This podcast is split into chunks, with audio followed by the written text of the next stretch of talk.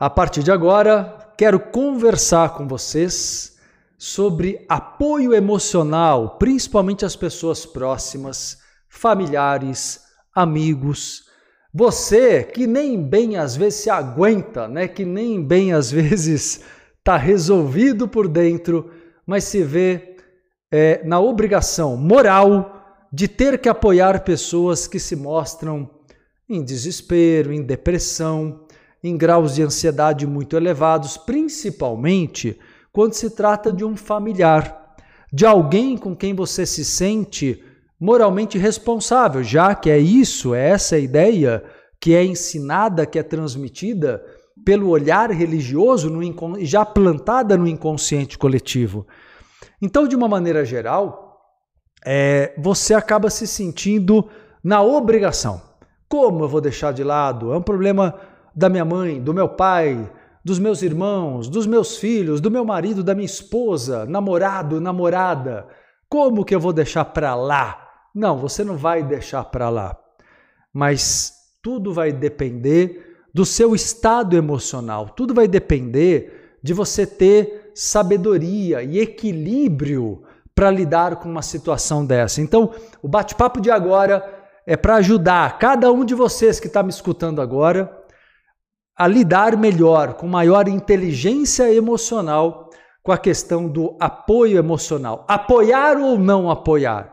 Fala aí para mim, quantos de vocês né? Se você já não, não teve esse tipo de situação, esse dilema de falar ajudo ou não ajudo. De novo, principalmente quando a pessoa é reincidente, né? Então toda hora ela reincide com a mesma coisa, o mesmo problema, o mesmo problema, o mesmo problema. E aí vem aquele eco da religião dizendo ajude o próximo, apoie o próximo, não é?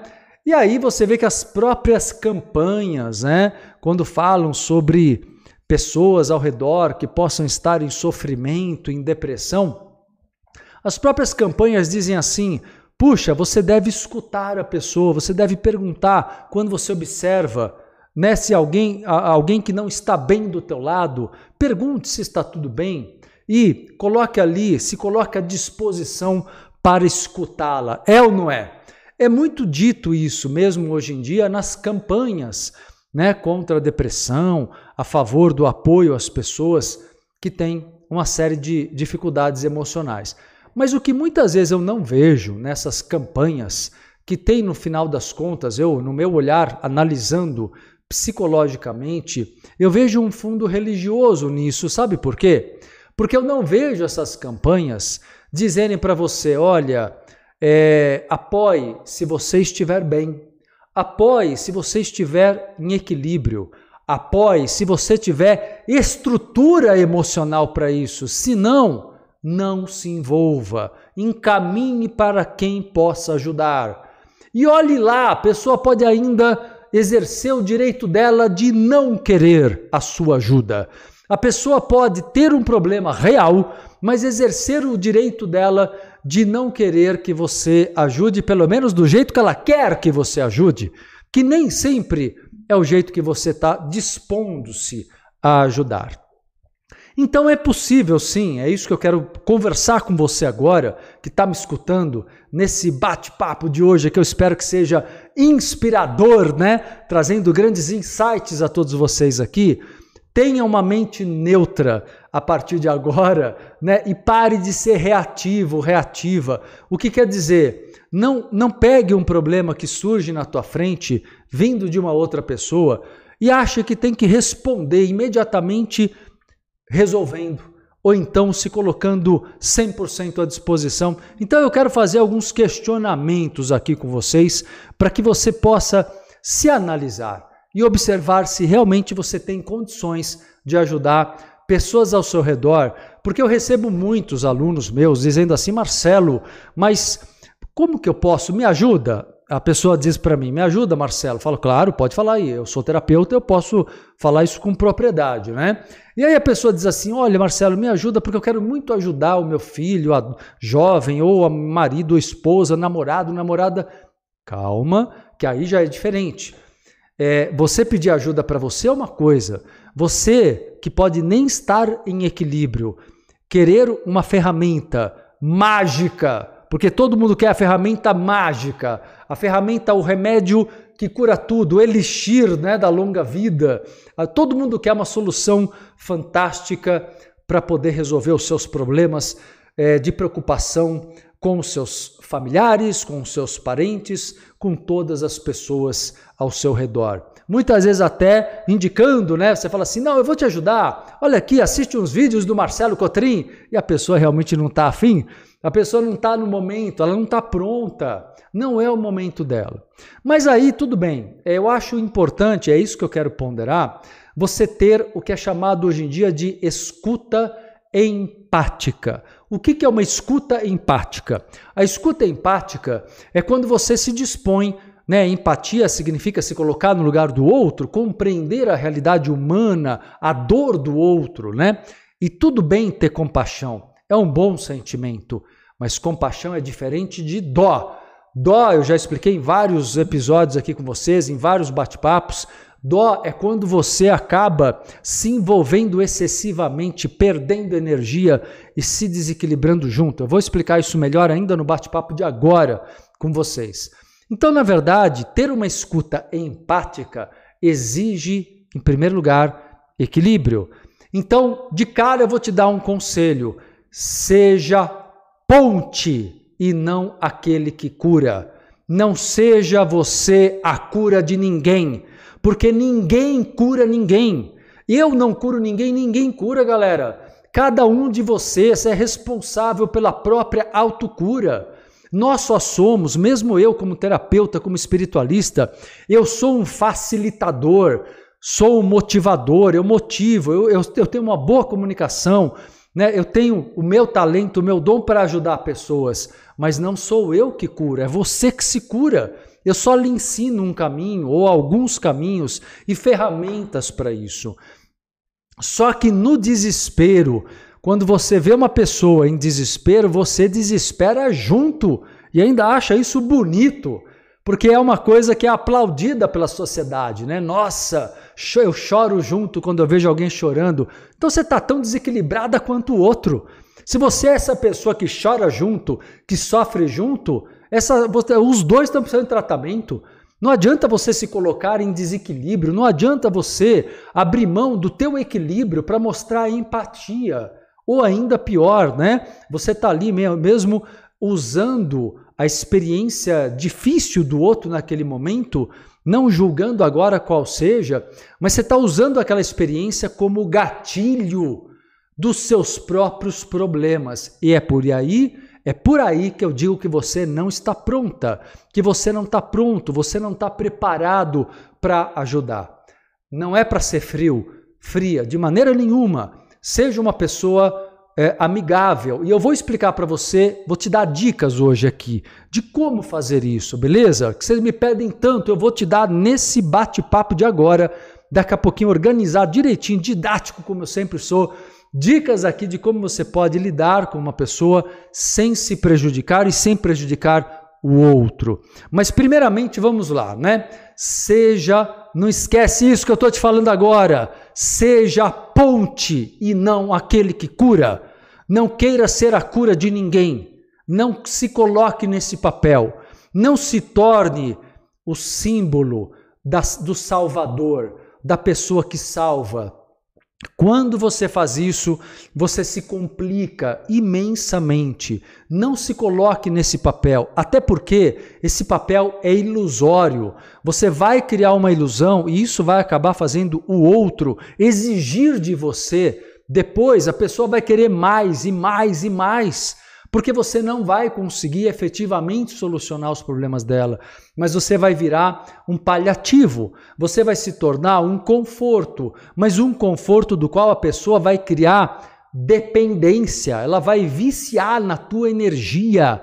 Seja apenas o que você pode ser de melhor, seja ponte para que a pessoa chegue no auxílio e na ajuda, no apoio profissional, de pessoas capacitadas, se ela quiser. Não faça você esse papel, não carregue nas suas costas o karma alheio, pois a responsabilidade existe e a consequência vem. Então veja só, seja ponte e escute alguém, desde que você não desde que aquele, aquela conversa, aquela situação não cause gatilhos em você.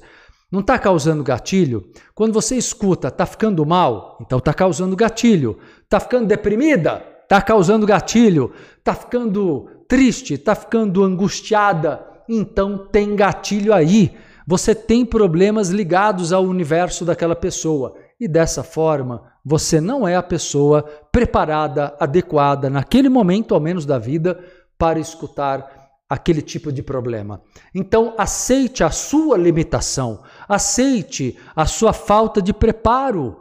Entenda que nós temos limites. Não ache você que o amor, gigantesco amor que você sente pela pessoa, né, ele justifica você fazer qualquer coisa. Não justifica. No final das contas, os dois lados sairão prejudicados.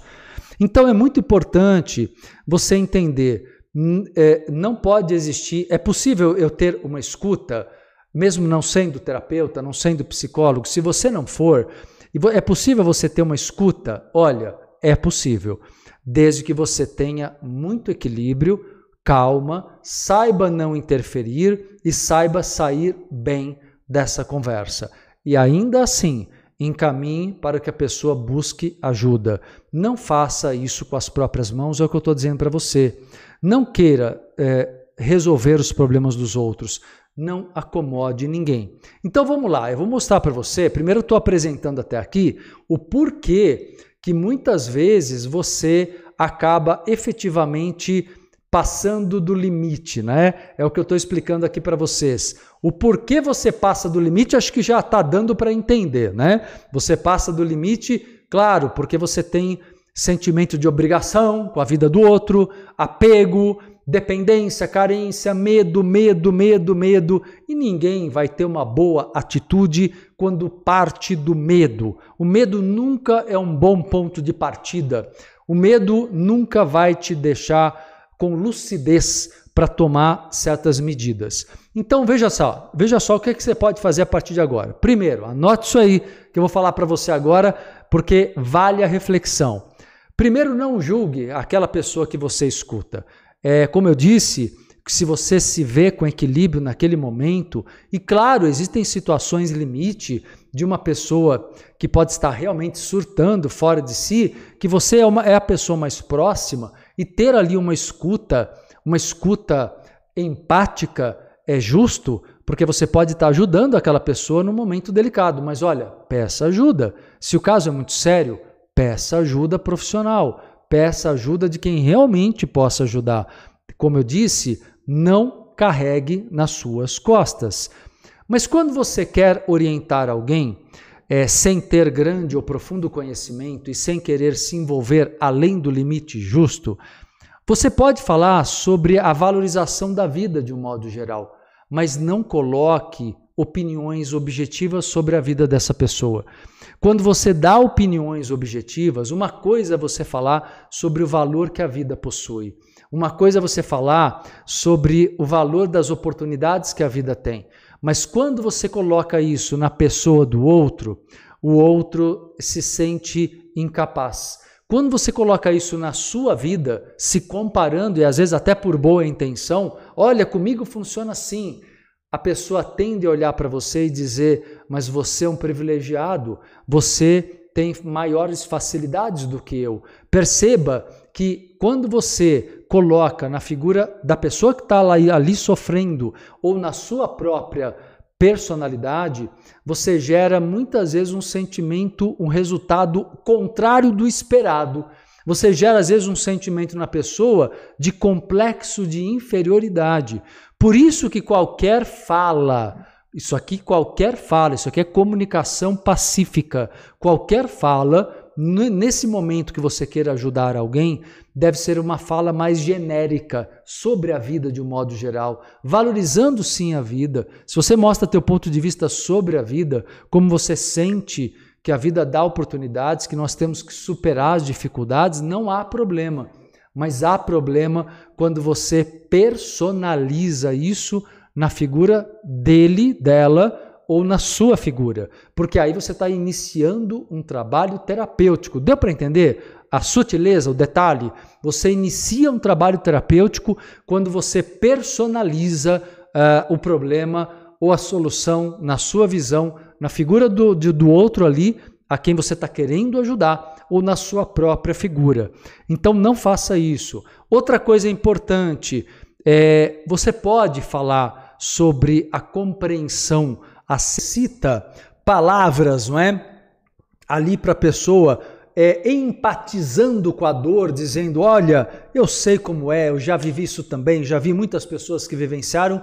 Legal, porque você está generalizando a empatia, você está mostrando que, é, que você compreende o processo, mas não apoie a pessoa com certezas.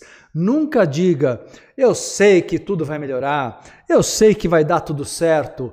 Olha a diferença. Quando eu empatizo e digo, sim, eu compreendo o que você está vivenciando e existem caminhos para superar, é verdade, isso é bom. Mas quando você diz, eu sei que tudo isso vai passar, né? Conte com isso, conte comigo. Aí você está começando a se complicar, porque você está dizendo para a pessoa, dando uma certeza, que talvez a pessoa, na fragilidade dela, no momento que ela está passando, no sofrimento que ela está tendo naquele momento, ela pode começar a te cobrar. E você, na hora, não vai perceber, porque ela pode começar a ganhar vida, ânimo até. Digamos que o que você está dizendo motive essa pessoa. É muito provável que ela comece a olhar para você no dia seguinte, na semana seguinte, quando tudo continuar ruim para ela, e ela vai inconscientemente cobrar de você cadê aquele dia em que tudo daria certo que você disse para mim. Deu para entender? Ou seja, você acaba é, se colocando de uma certa maneira como alguém que criou para ela uma ilusão. Por isso que você não deve colocar para o outro exatamente o que você acredita que vai acontecer. Você pode mostrar que existem formas dela sair da dificuldade, do sofrimento, porque de fato existem. Existem formas dela melhorar? Claro que sim, mas cuidado, nunca dê certezas. Nunca se envolva na solução prática. Quando você compra o problema e diz algo do tipo: Olha, você está sofrendo, eu vou te ajudar. Você vai, isso vai acabar, eu tô com você e isso vai ser resolvido. E quando você diz coisas do tipo, você está se comprometendo. Você vai conseguir bancar o que você está dizendo? Ou será que você, não tendo equilíbrio, não tendo energia, ou às vezes nem tendo tempo para isso, vai causar na pessoa um sentimento de abandono. Porque eu já vi muito isso acontecer também. Alguém que se coloca ali como quem quer ajudar, ilude a pessoa naquele momento, não sustenta o que diz e gera um sentimento de abandono é, é, na pessoa que já está sofrendo de algum problema emocional, psicológico. Então é importante medir o que você fala, é importante cuidado com o grau de envolvimento que você tem com os problemas emocionais alheios. Legal, galera? Estão curtindo o bate-papo aí? Então é preciso tomar cuidado com o que você diz, com aquilo que você coloca para não gerar exatamente um sentimento de dívida.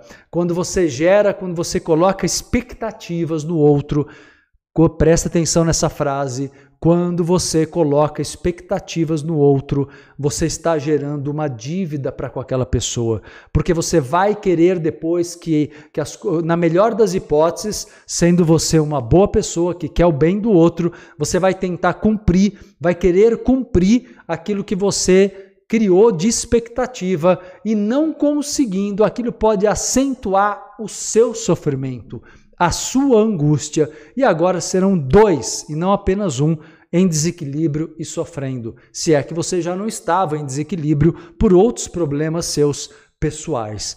Então, na verdade, é muito importante não se envolver na solução prática, não se responsabilizar, não criar ali fantasias, ilusões só para trazer a pessoa a um otimismo que eu sempre alerto a vocês aqui, o quanto o otimismo é fantasioso, quanto o otimismo ele traz uma euforia com um fundo de ansiedade que depois faz às vezes a pessoa num, num processo bipolar cair em depressão ainda maior. Então tem que tomar cuidado com isso.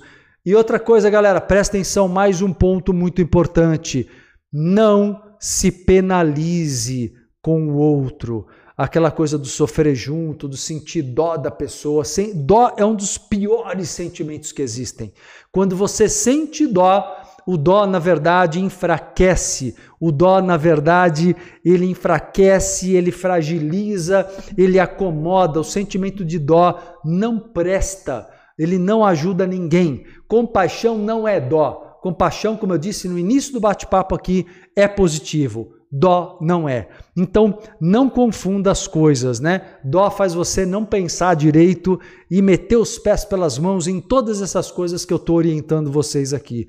Então, a partir daí sim, indique para a pessoa auxílio terapêutico, indique atividades saudáveis, não é? Isso não tem problema, você indicar atividades saudáveis para a pessoa, vai fazer um esporte, vai fazer teatro, vai fazer dança, vai fazer o que você quiser, viva a vida, aproveite, porque tudo isso é terapêutico também, né? É, é, tudo funciona trabalhando às vezes o inconsciente, tudo ajuda na cura, não só a terapia convencional. Né? Eu mesmo faço meu trabalho em grupos, não é? nos cursos terapêuticos, mas existem várias modalidades de atividades que podem ajudar muito a pessoa também no seu processo de autocura, dentro da afinidade dela, dentro daquilo que ela deseja, dentro daquilo que ela mais precisa. Mas uma coisa muito importante, galera, aceite quando o outro não quiser a sua ajuda. Se você se colocou Idealmente, dizendo de modo ideal, se você se colocou como ponte e não como cura, você fez certo. Se você se colocou como solução ou como cura, você errou, porque não é o teu papel. Não é à toa que é desaconselhado até mesmo para psicólogos que façam terapia com seus familiares, porque o envolvimento pessoal vai acabar prejudicando os dois lados, hein? não só o paciente ali que tem um envolvimento familiar pessoal, não olhando essa, esse, esse psicólogo, essa psicóloga de maneira imparcial, como o próprio psicólogo, a própria psicóloga pode olhar essa pessoa de uma maneira também já com tendências da própria história, eh, ressentimentos, podem interferir sim.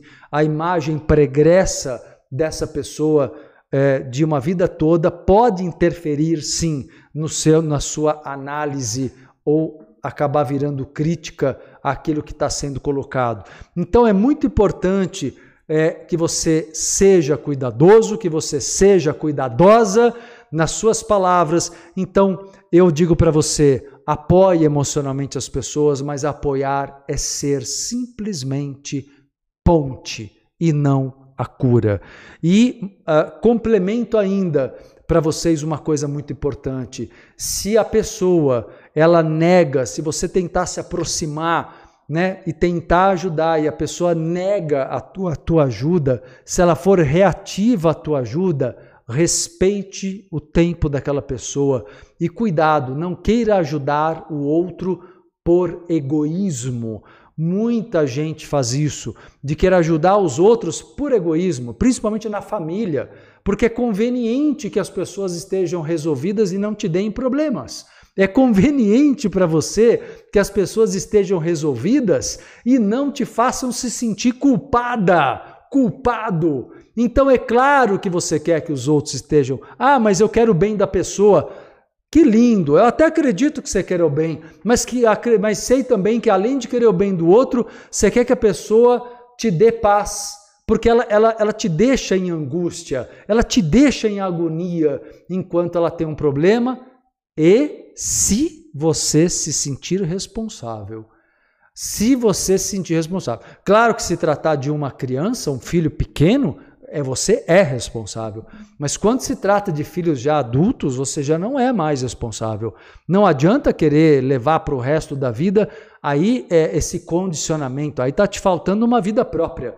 Você que é pai, que é mãe, deve respeitar a individualidade, as escolhas boas e ruins dos seus filhos adultos, né? A gente orienta até uma certa idade, enquanto criança, pré-adolescente, há um limite ali para progressivamente você dar para essa criança e para esse pré-adolescente a individualidade, a independência, porque logo, logo a juventude chega e, e, ele vai, ele ou ela vão poder fazer o que quiserem da própria vida.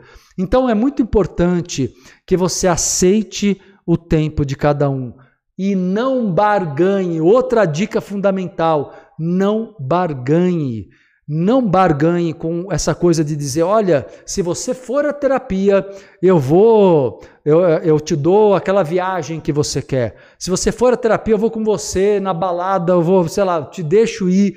Cuidado com as barganhas, não barganhe, porque um, uma coisa que a pessoa aceite por barganha, na verdade, você pode estar tá complicando o quadro dela, o cenário dela, porque você pode estar ali criando um mecanismo de falsidade, um mecanismo de mentira, onde ela vai mentir para obter uma recompensa, onde ela vai mentir né, que ela quer ir, por exemplo, que ela deseja ir, ou que ela vai a uma terapia, a um médico, a um psiquiatra, seja o que for, porque ela, em contrapartida, você está oferecendo algo que ela quer ou então vai ter um comportamento que ela quer que você tenha XYZ. Então nunca barganhe, não se venda. Tenha isso muito claro. E acima de tudo, galera, para fechar esse papo aqui hoje, espero que esteja inspirando vocês aí, né, ajudando a ter uma mente mais calma, mais serena, mais neutra. É, não se torne o símbolo, sabe, da solução ou do mundo que o outro não acredita acessar. Não queira mostrar que tudo é possível pela sua história. O outro não vai acreditar que a sua história é, vai se repetir na vida dele ou dela. É preciso que a pessoa entenda que ela vai conseguir é, é, caminhos de entendimento do que acontece com ela, se aprofundando, se conhecendo, com a ajuda de profissionais. Isso é fundamental. Beleza, meu povo? Ajudou vocês aí? Espero que sim que o bate-papo de hoje tenha ajudado todos aqui, causando ótimos insights aqui, falando hoje aqui sobre a importância dos cuidados que temos que ter para apoiar emocionalmente alguém próximo a nós. Termos uma escuta empática até certo ponto, sim, em casos mais sérios, em momentos mais sérios, mas sem interferir, sem fazer isso também enquanto alguém que tem gatilhos, que está em desequilíbrio, saber se colocar também muito honestamente quando você não está bem e dizer: Olha, eu não estou preparado, eu não estou bem, mas eu quero que você busque auxílio, busque ajuda, mas eu não estou preparado, eu não sou essa pessoa. Assuma seus limites, respeite seus limites. Beleza, meu povo? É isso aí. Espero que ajude todos vocês.